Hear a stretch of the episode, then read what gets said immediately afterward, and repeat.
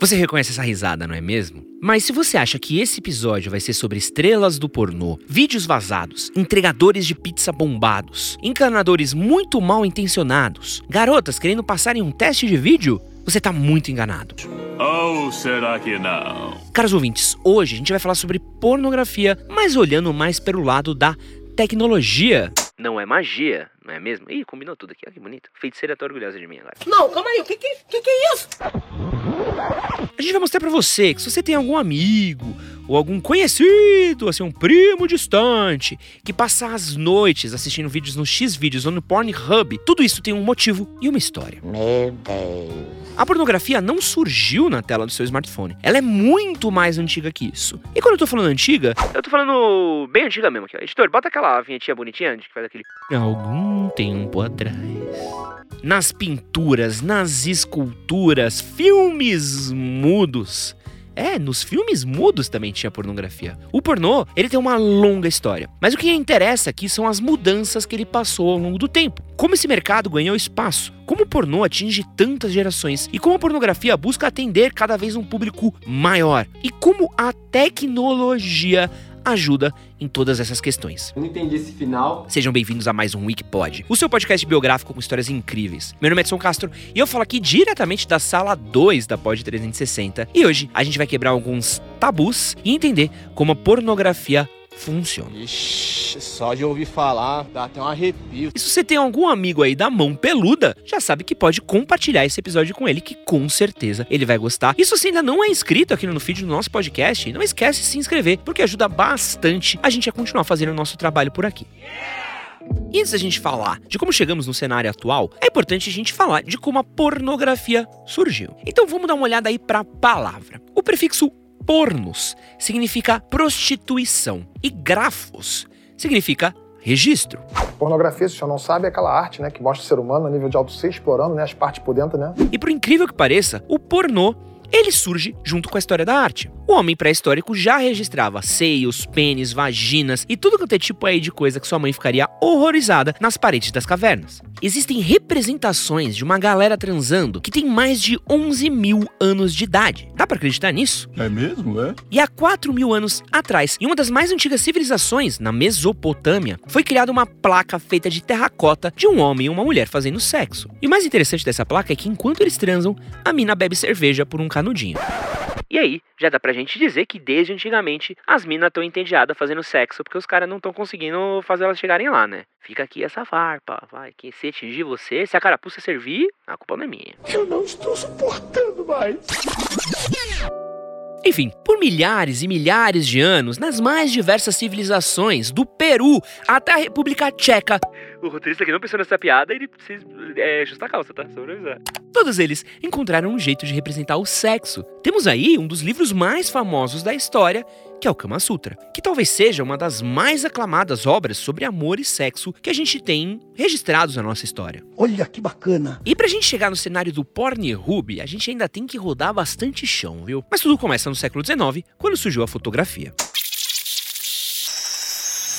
Em Paris, existiam alguns estúdios de arte, aqui entre muitas aspas, que basicamente eram um lugar em que se tirava fotos de mulheres peladas e depois se vendiam. Isso fez muito sucesso na época. Teve um tempo até em que uma fotografia erótica chegava a ser mais cara do que pagar por uma prostituta. É aquela famosa frase: sexo vende e sempre vendeu. E acho que o mais curioso da gente falar aqui é que a gente sempre teve quadros, pinturas que registravam o nu, estátuas, a gente teve tudo quanto é tipo de representação. Mas foi só quando a gente conseguiu ter esse registro do que é real, essa foto, essa coisa que é a realidade parada, congelada, que a gente começou a criar esse conceito do que é pornográfico, do que é erótico, do que é uma coisa que, não, que deixa de ser arte para ter um outro subtexto.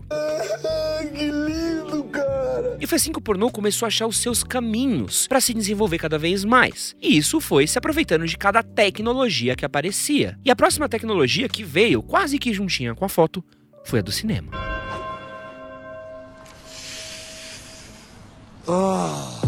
É óbvio que a partir do momento que a gente consegue colocar fotos em sequência e por consequência ter assim um filme, alguém ia de alguma maneira registrar alguém pelado. Beleza, isso é, é óbvio. Porém, não era algo tão comum nessa arte do cinema que estava começando a ser desenvolvida. E o que também não era comum era como exibir isso. Isso jamais seria exibido aí numa grande tela, de um grande cinema, para um grande público. Ainda mais pensando ali no começo do século XX, que a gente teve um conservadorismo, um puritanismo muito grande na sociedade, principalmente pensando aí no contexto, sei lá, Estados Unidos, vai. É verdade. Quer dizer, às vezes não. Só que isso acabou mudando na década de 60. Foram criadas uma parada chamada caixas de perspectiva. Basicamente, você colocava uma moeda dentro da máquina, colocava os olhos no visor e assistia o seu pornô sem ter ninguém reclamando. Mais ou menos na mesma época, começavam a surgir também os cinemas de filme pornográfico, que é um absurdo o que eu vou falar, mas caso você seja jovem e não saiba, antigamente as pessoas assistiam filmes pornô no cinema, com outras pessoas ao redor. Era uma coisa coletiva bizarra, absurda, é, é uma coisa que hoje pra gente é inconcebível, mas sei lá, sei lá. Inclusive aqui no Brasil a gente tinha um equivalente que era a Boca do Lixo, aqui em São Paulo, que passavam filmes de pornô chanchada e filmes pornográficos. E chegou um momento que era muito difícil você diferenciar uma coisa da outra. Mas essa é uma história para um outro podcast. É, tá bom.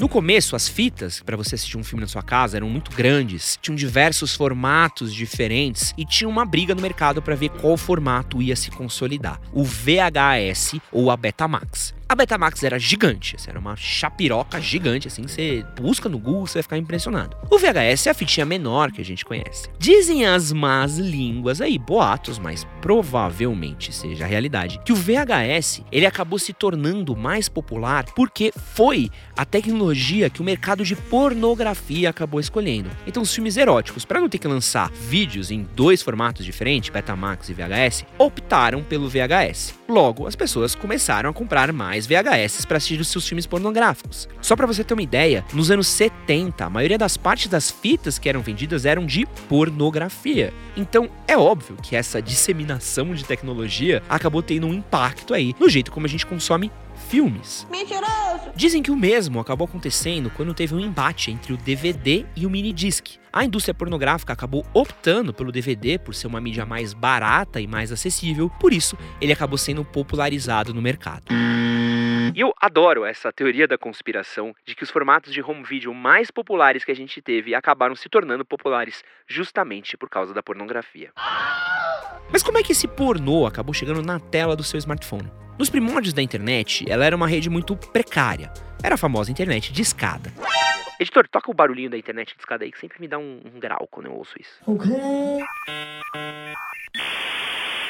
Se você é millennial ou Gen Z, saiba que um arquivo que hoje pode ser baixado em segundos, naquela época podia demorar horas e até mesmo dias. Tipo, sei lá, imagina ter que levar um dia para poder ler um PDF de cinco páginas. O sangue de Jesus tem poder, tem poder, tem poder. Então, e a pergunta seguinte que você vai fazer é: quem em sã consciência ia fazer todo esse esforço só pra curtir um tempo vendo um pornozão? Bom, muita gente. Meu cacete. Não, eu sou sua mão. Cacete é o lugar onde você me colocar agora. Um estudo dos anos 90 analisou grupos de discussão da Usenet, onde usuários mandavam mensagens de texto em fóruns. Esse estudo mostrou que 5 de cada 6 imagens compartilhadas eram, obviamente, pornografia. Anos depois, fizeram essa mesma pesquisa em salas de bate-papo e perceberam a mesma proporção. E eu lembrei agora do glorioso bate-papo do UOL. E o que isso quer dizer? Existiu uma demanda e uma oferta. Basicamente, um público com um grande apetite pela pornografia e um lugar que poderia oferecer isso. Isso ajudou a impulsionar a demanda por conexões melhores e mais rápidas, assim como melhores modems em banda larga. Óbvio que isso estimulou outras áreas também e também tem outros fatores externos que ajudaram a gente a ir atrás disso. Mas foi nesse momento que os distribuidores de pornô entraram em cena. Eles ofereciam tecnologias digitais, como a compressão de arquivos de vídeo e sistemas de pagamento para os usuários. Basicamente, esses foram os primórdios do pack de pezinho. Não tem graça. Você tá rindo? Mais ou menos, mais ou menos.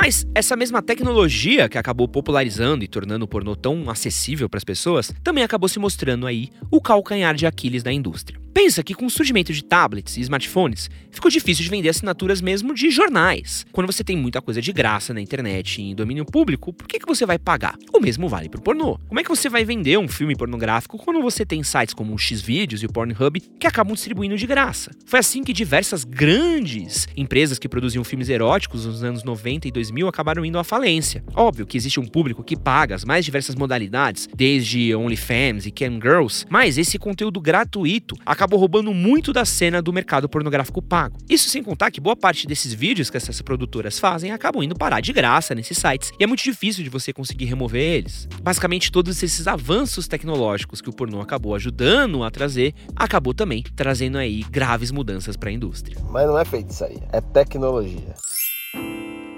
Aproveitando que a gente está falando de mudanças tecnológicas, eu quero falar aqui de um episódio que eu adoro, que é o episódio 48 do Wikipod, que é a evolução dos games, do Atari ao PlayStation 5. Fica a dica aí para você. E outra coisa, se você está gostando desse episódio, tem curtido os outros episódios aqui do Wikipod, digita aí na barra de pesquisa Wikipod, clica nos três pontinhos e classifica a gente com cinco estrelas. Isso vai ajudar demais o nosso trabalho.